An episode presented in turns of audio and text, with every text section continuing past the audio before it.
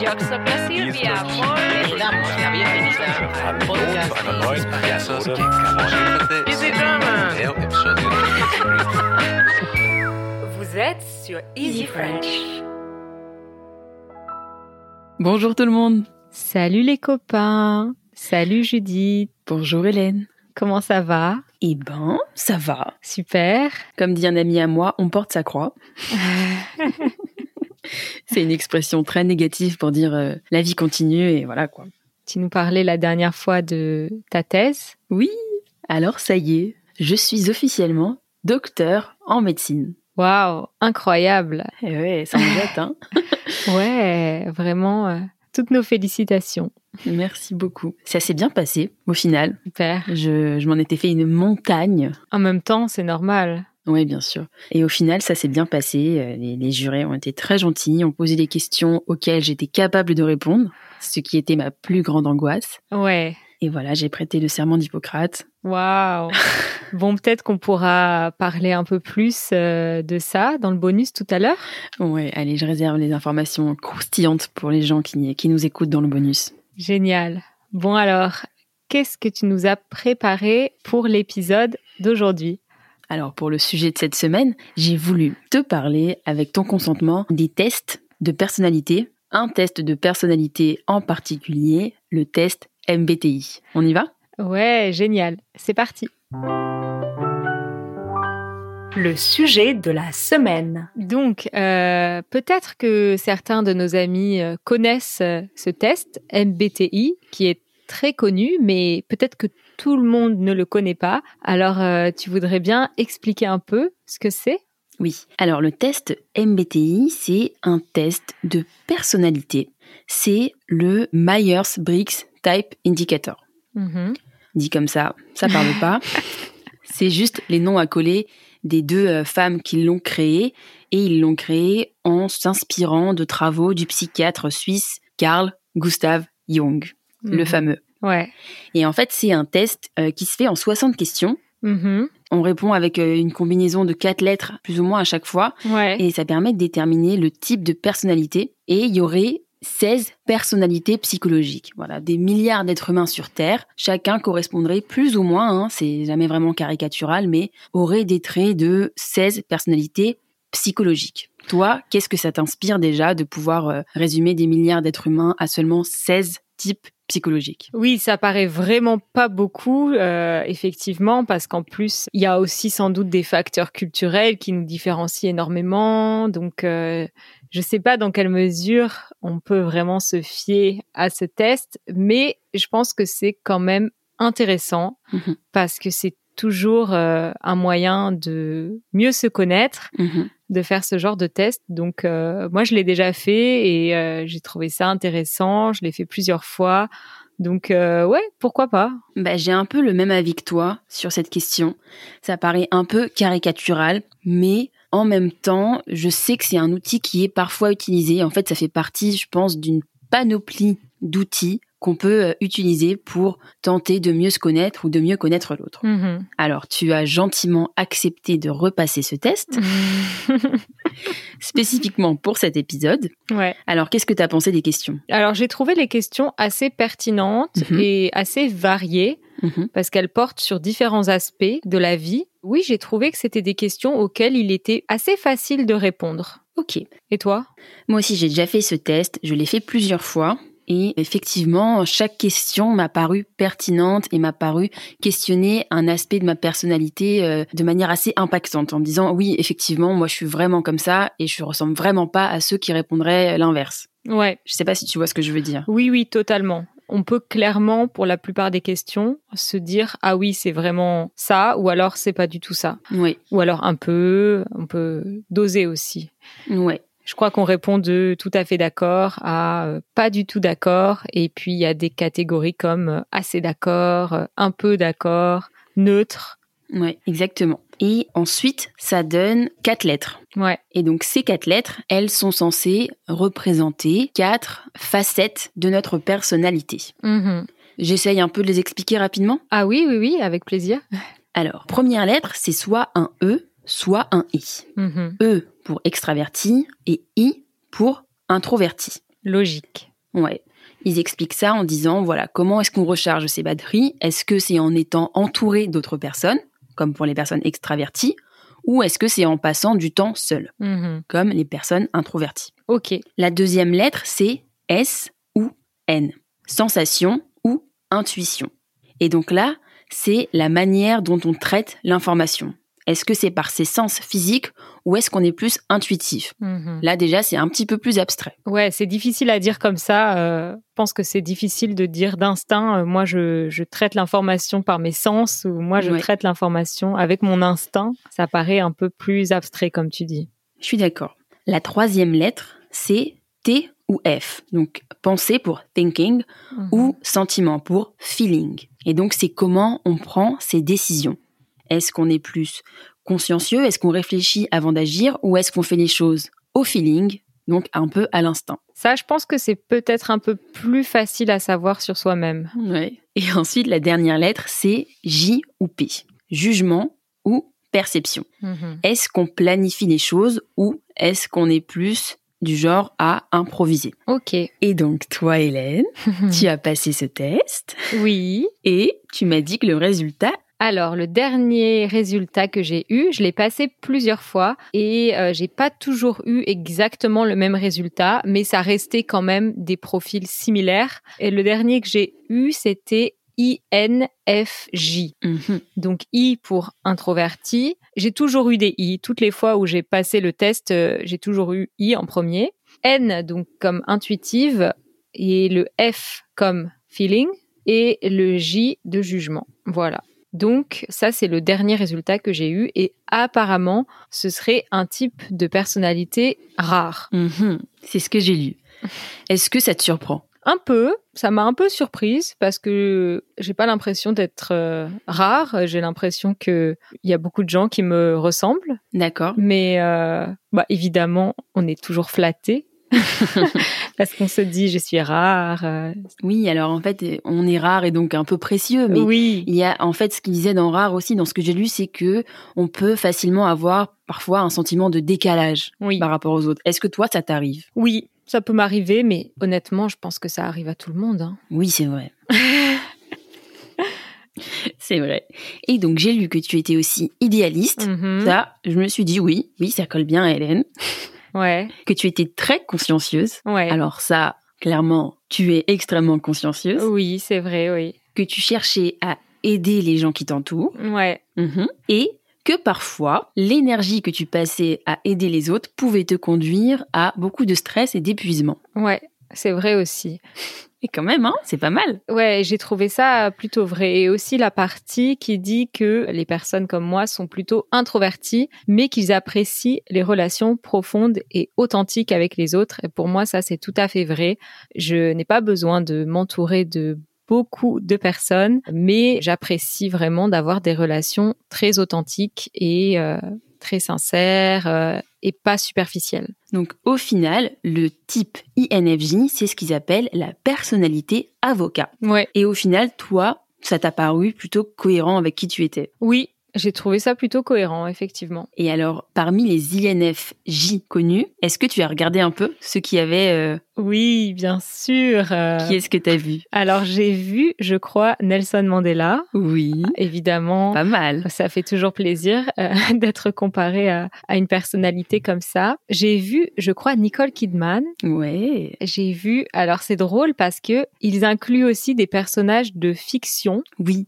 J'ai trouvé ça drôle. Et j'ai vu qu'il y avait euh, Jon Snow de la série The Game of Thrones. ouais, Game of Thrones et Mère Teresa également. Donc euh, des personnalités plutôt sympas, j'ai trouvé. Ouais, et il y avait aussi euh, Rose de Titanic. Ah oui, oui, très drôle. Ouais. Franchement, j'étais impressionnée. Il y avait effectivement euh, Nelson Mandela, il y avait Lady Gaga, Oui aussi. Martin Luther King Mm. et plus euh, anecdotique, Marie Kondo. oui, j'ai trouvé ça drôle aussi qu'il est euh, Marie Kondo, effectivement, très consciencieuse, euh, très dévouée. Donc, Ouais. euh, pas étonnant non plus. Ouais. La mauvaise nouvelle, c'est qu'il y a quand même beaucoup de gens qui décrivent un peu ces tests de personnalité et surtout le MBTI Alors, il est dit qu'il a été beaucoup utilisé en entreprise Ouais. pour faire du recrutement, pour essayer de bâtir des équipes Mhm. avec des profils qui soient compatibles. Ouais. Au final, la communauté scientifique s'accorde à dire que pas que c'est n'importe quoi, mais que c'est quand même à prendre avec des pincettes. Ouais. Et euh, comme tu l'as dit, effectivement, euh, tu l'as refait à un intervalle, euh, je sais pas, peut-être de plusieurs mois, Ouais. et tu as eu un résultat différent. Oui, parce que ça dépend de l'état d'esprit dans lequel on est quand on fait le test, euh, des circonstances, et puis on évolue dans la vie de toute façon. hein. Je pense qu'il y a plein de choses qui changent en nous, même si notre structure de personnalité reste euh, stable, euh, il y a quand même beaucoup de choses qui peuvent changer. Donc euh, c'est vrai qu'on ne peut pas s'y fier complètement non plus. Je suis d'accord avec toi. Tu penses que le, tu me fais réfléchir, que euh, la personnalité, elle peut vraiment comme ça euh, varier. euh, Peut-être un peu. Je pense que c'est improbable de passer d'un extrême à l'autre. Par exemple, une personne qui euh, est très extravertie à une personne euh, introvertie, mais peut-être qu'on peut un peu pencher à certains moments de la vie d'un côté plus que d'un autre, et après ça peut peut-être changer. Mais je pense que la structure globale elle reste quand même stable. Oui, je suis d'accord avec toi. Après, ce n'est qu'un avis euh, complètement euh, personnel et pas du tout professionnel, donc. euh, Je pense qu'on va se faire engueuler par message s'il y a des psychologues ou des psychiatres ou que sais-je, des neurobiologistes qui nous entendent. On dit peut-être n'importe quoi. Peut-être qu'on Mais- peut complètement changer de personnalité, devenir quelqu'un d'autre finalement. Peut-être. En tout cas, je te remercie Hélène de t'être prêtée à cette petite expérimentation. De rien. Mais ce n'est pas terminé, j'ai un autre défi pour toi. C'est parti. Au défi Alors Hélène, si tu le veux bien, Mhm. j'aimerais te faire passer un test de personnalité en direct, Super. très rapide, pour découvrir quelle saison tu es. Donc été, automne, hiver ou printemps, c'est ça? Oui. Ok. D'ailleurs, toi, est-ce que tu as un pressentiment? Bah, je sais pas, peut-être hiver. Hiver? Ouais. D'accord. Alors, on va voir.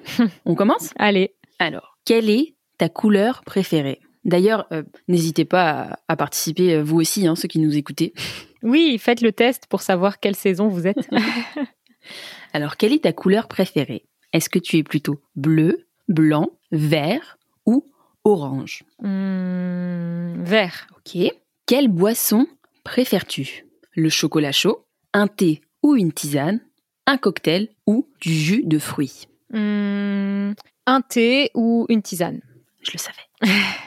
que préfères-tu faire? Aller dehors, rester près du feu, jouer dans la neige ou aller à la piscine? Hmm, aller dehors. D'accord. Quatrième question. De quelle tenue es-tu adepte? Un jean, un haut et un blouson, une doudoune, des grosses chaussettes et un pull, un short, un t-shirt et des tongs, un gilet, un haut et des baskets? Euh, la première, un jean, un haut et un blouson. Cinquième question. Quelle est ta destination de voyage préférée? L'acrobranche, la montagne, la mer ou la forêt? La mer. Qui voudrait répondre l'acrobranche? C'est ça qui t'a fait rire. Ouais. Sixième question. Quelle est ta saison préférée? Le printemps, l'été, l'automne ou l'hiver? L'été. Ok.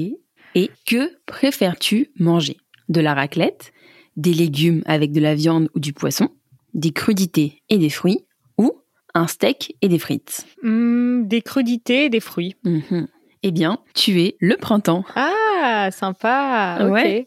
Ouais, ouais, t'es le printemps. Je pensais que tu serais l'été, moi. Ouais, bah l'été c'est ma saison préférée, mais euh, je pensais que j'étais l'hiver parce que j'imaginais que l'été c'était peut-être des personnes très, euh, comme on dit, euh, solaires, euh, des personnes très euh, expansives, un peu euh, extravagantes, et donc j'ai pensé que j'étais plutôt l'hiver parce que je suis calme. mais le printemps ça me va bien aussi. Hein. C'est ma deuxième saison préférée après l'été. Il recommence à faire beau, les fleurs reprennent des couleurs. Il faut encore un peu te couvrir, mais c'est très agréable. Bon, super. Bon, on mettra le lien du test euh, dans les show notes. Oui, on va faire ça. Vous pourrez le faire à la maison, les amis. Et on passe à la section suivante. C'est parti. Les ondes joyeuses.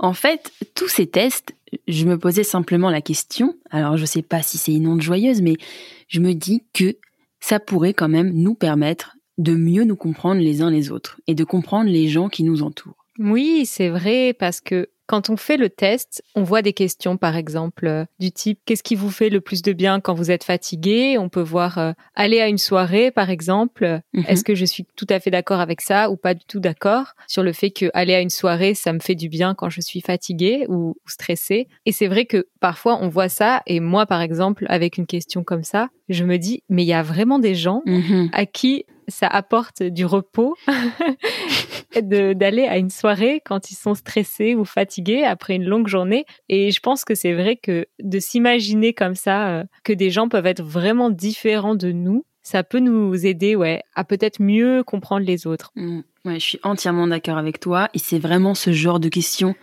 qui nous fait euh, réaliser à quel point on est différent. Même si moi, ça m'étonne pas que des gens euh, puissent vraiment se ressourcer en allant faire la fête. Je trouve que c'est plutôt l'inverse. C'est plus euh, les gens qui font la fête qui peuvent avoir du mal à comprendre.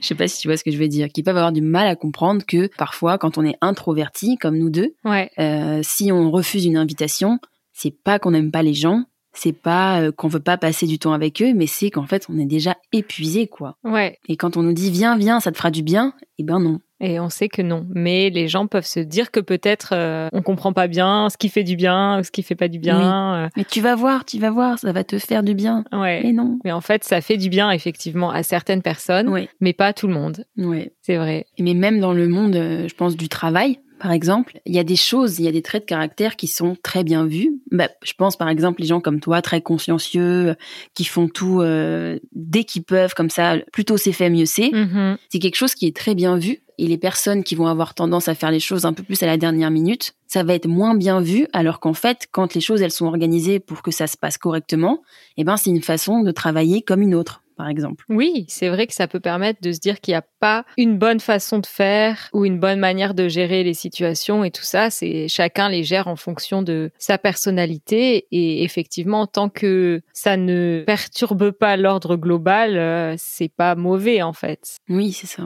J'imagine que peut-être même euh, quelqu'un qui fait les choses à la dernière minute va se sentir stressé euh, si une personne à côté fait les choses euh, très vite ou tout le temps dans les temps, de manière très organisée et tout ça. Peut-être que ça peut être même stressant ou Ouais, mais en fait, c'est plus. euh, Enfin, je parle pour moi parce que moi, je suis du genre à faire les choses euh, plus à la dernière minute. C'est plus qu'en fait, c'est une organisation qui doit être complètement différente et il faut, par exemple, euh, des deadlines qui soient assez courtes Mhm. Par exemple, dire à quelqu'un euh, tel projet est attendu pour dans un mois, c'est pas possible. Oui, à quelqu'un qui fait tout à la dernière minute, c'est pas possible. Il, il faut réussir à, par exemple, diviser la tâche en plusieurs euh, étapes et des deadlines plus courtes pour que les choses elles avancent. Mais euh, pour quelqu'un qui fait les choses à la dernière minute, euh, une deadline dans un mois, c'est vraiment mais inconcevable quoi.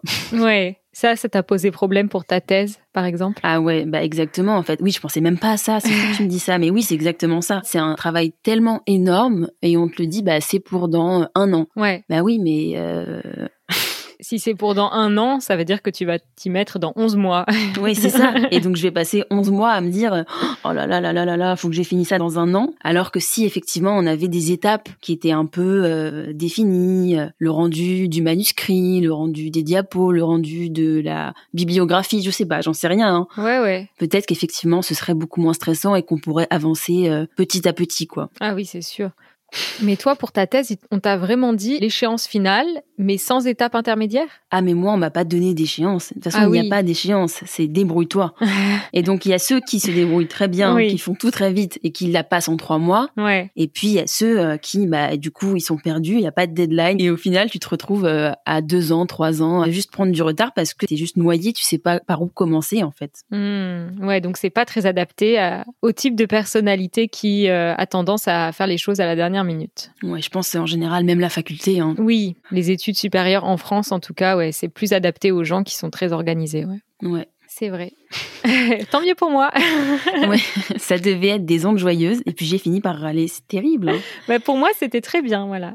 moi, j'ai pas stressé beaucoup euh, pour mon mémoire euh, de fin d'études. Je l'ai fait dans les temps. euh, Waouh. Ouais. Bon, j'ai stressé un peu évidemment, mais euh, je savais que je serais dans les temps parce que j'ai travaillé vraiment petit à petit, étape par étape, et je m'y suis prise vraiment à l'avance et tout ça. Donc finalement, c'était plutôt bien. Mais je t'envie, Hélène. Bon, bah, du coup, on va passer à ma section préférée, même si j'ai déjà commencé à râler. ouais. Allez. Je râle, tu râles, nous râlons. Dans cette partie, je voulais aborder avec toi les tests. Alors, on parle de tests de personnalité, mais il y a plein d'autres tests cognitifs. Mhm. Et euh, je voulais te parler des tests de QI, par exemple, qu'on fait passer aux enfants. Bah, du coup, comme je suis devenue maman récemment, c'est vrai que je regarde pas mal de vidéos euh, sur euh, l'éducation des enfants et je vois aussi passer beaucoup de sketchs et beaucoup de vidéos très drôles. Parce qu'en fait, il y a une mode, c'est de se persuader qu'on a un enfant HPI. Ouais, c'est vrai. Ça, c'est tous les parents Parisien.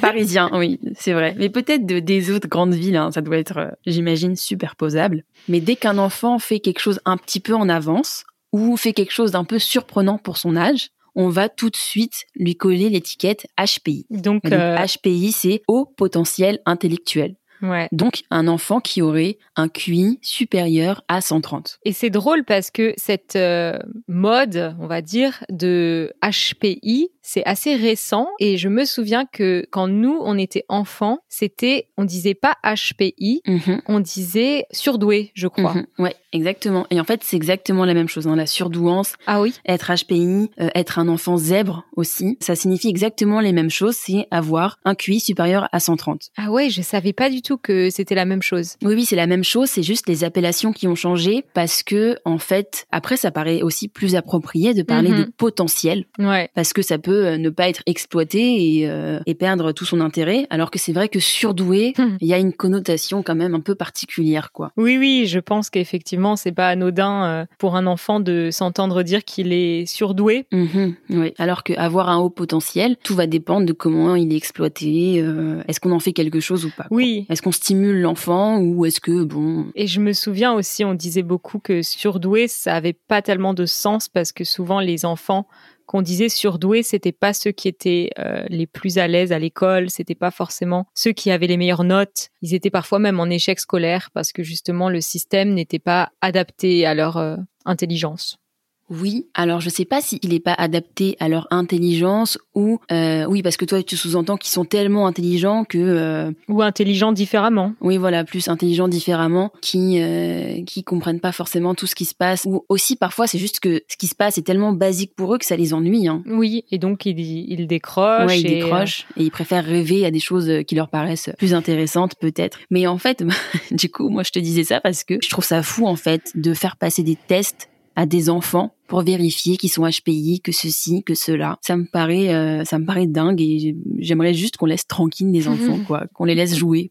Ouais, je comprends ton point de vue. Je sais que parfois ça peut être fait, euh, ces tests aussi parce que les parents sont inquiets souvent, ils voient que leur enfant euh, n'est pas bien à l'école. Oui, et, bien sûr. et donc ils veulent comprendre et, euh, et donc ils leur font passer ces tests. Ça leur permet de d'avoir un peu une meilleure compréhension de leur enfant et une explication. Et euh, mais oui, c'est vrai que c'est un peu bizarre quand même Oui. de mesurer le quotient intellectuel Oui. j'ai j'ai une, une psy dans mon entourage qui, elle, euh, déteste faire ça. On lui demande toujours de faire passer ses tests parce que les gens euh, aiment faire passer ses tests et elle, elle, elle dit toujours que elle aime vraiment pas ça et qu'elle y croit pas du tout en fait. Que c'est Carrément. Ouais, que c'est des euh, oui, que c'est pas vraiment si signifiant que ça en fait. Après, je suppose que ça dépend des approches, euh, des psys et des professionnels. Peut-être certains euh, pensent que que c'est très important et que ça permet vraiment de comprendre, mais tout le monde n'est pas d'accord en tout cas. Hmm. En tout cas, ces enfants qui auraient un quotient intellectuel supérieur à 130 devraient représenter 2,5% de la population. Et dans mon entourage, je crois qu'ils sont à 75% si j'en crois les parents. Donc, euh, je pense qu'il y a un peu de n'importe quoi. Voilà, c'était euh, Ouais. c'était mon petit moment euh, je râle. Laissons les enfants tranquilles. ouais. Bon, euh, on passe à la section d'après? Oui. Vos questions. Dans cette petite section, comme d'habitude, on va écouter euh, une personne qui nous a envoyé un message. Hola, salut, je m'appelle Mario. Je suis vénézuélien. J'habite au Chili des 4 ans. J'écoute l'épisode numéro 65 sur les examens. J'ai réussi le A1 et le A2 quand j'étudiais français à l'Alliance. Il y a beaucoup. Maintenant, je crois que j'ai un niveau B1, peut-être un B2 mais je crois pas parce que quand je regarde un film, je comprends pas tout. Il y a des expressions et des mots courants que je connais pas alors je travaille sur mon français avec vous. Merci. Au revoir. Waouh, c'est une question hyper intéressante, enfin en tout cas une remarque hyper intéressante. Euh, bon bah déjà bonjour Mario, ton français est excellent. Oui. Effectivement euh, un très bon niveau B1 je dirais. Comme Oui. ça. euh, Et c'est vrai que euh, on ne cesse de le dire, hein, que ce soit dans nos vidéos ou dans les films, mais le français parlé est compliqué et vraiment complexe pour plein de raisons parce que comme tu l'as dit, il y a des expressions idiomatiques, il y a beaucoup de contractions. Mhm. Euh, Donc euh, dire euh, par exemple euh, je m'appelle, on va dire je m'appelle. Mm. Donc ça c'est compliqué de comprendre le français parlé et voilà oui pour plein d'autres raisons euh, comprendre un film sans les sous-titres c'est ça demande un très très bon niveau je pense. Oui, et puis ça dépend des attentes aussi. On peut très bien dire j'ai compris sans avoir compris chaque mot isolé. Mhm. Donc euh, c'est sûr que si l'attente c'est de comprendre chaque mot, chaque expression, c'est quasiment impossible en fait. Même à un niveau euh, B2 ou même peut-être C1, euh, je pense que dans un film, il y aura toujours un mot, une référence culturelle, un mot d'argot euh, qu'on ne connaîtra pas et euh, et ça veut pas dire qu'on ne comprend pas. Ouais, c'est hyper intéressant ce que tu dis. Parce qu'effectivement, euh, souvent, quand même, on comprend l'idée, quoi. Oui, on peut résumer ce qui s'est passé, euh, on peut le raconter à quelqu'un, euh, donc euh, on peut suivre l'histoire, on n'est pas perdu, mais juste si on nous interroge sur chacun des mots, on pourra peut-être pas les traduire, mais ça ne veut pas dire qu'on ne comprend pas. Mm. Bon, on arrive bientôt à la fin de cet épisode? Ouais, malheureusement. Bon, on va encore discuter dans le bonus. Oui. Alors, si vous êtes membre, euh, restez avec nous. Et si vous voulez le devenir, euh, comme d'habitude, vous passez par le lien easy-french.org slash membership. Et on vous dit à la semaine prochaine, les amis. Merci beaucoup d'être avec nous. Salut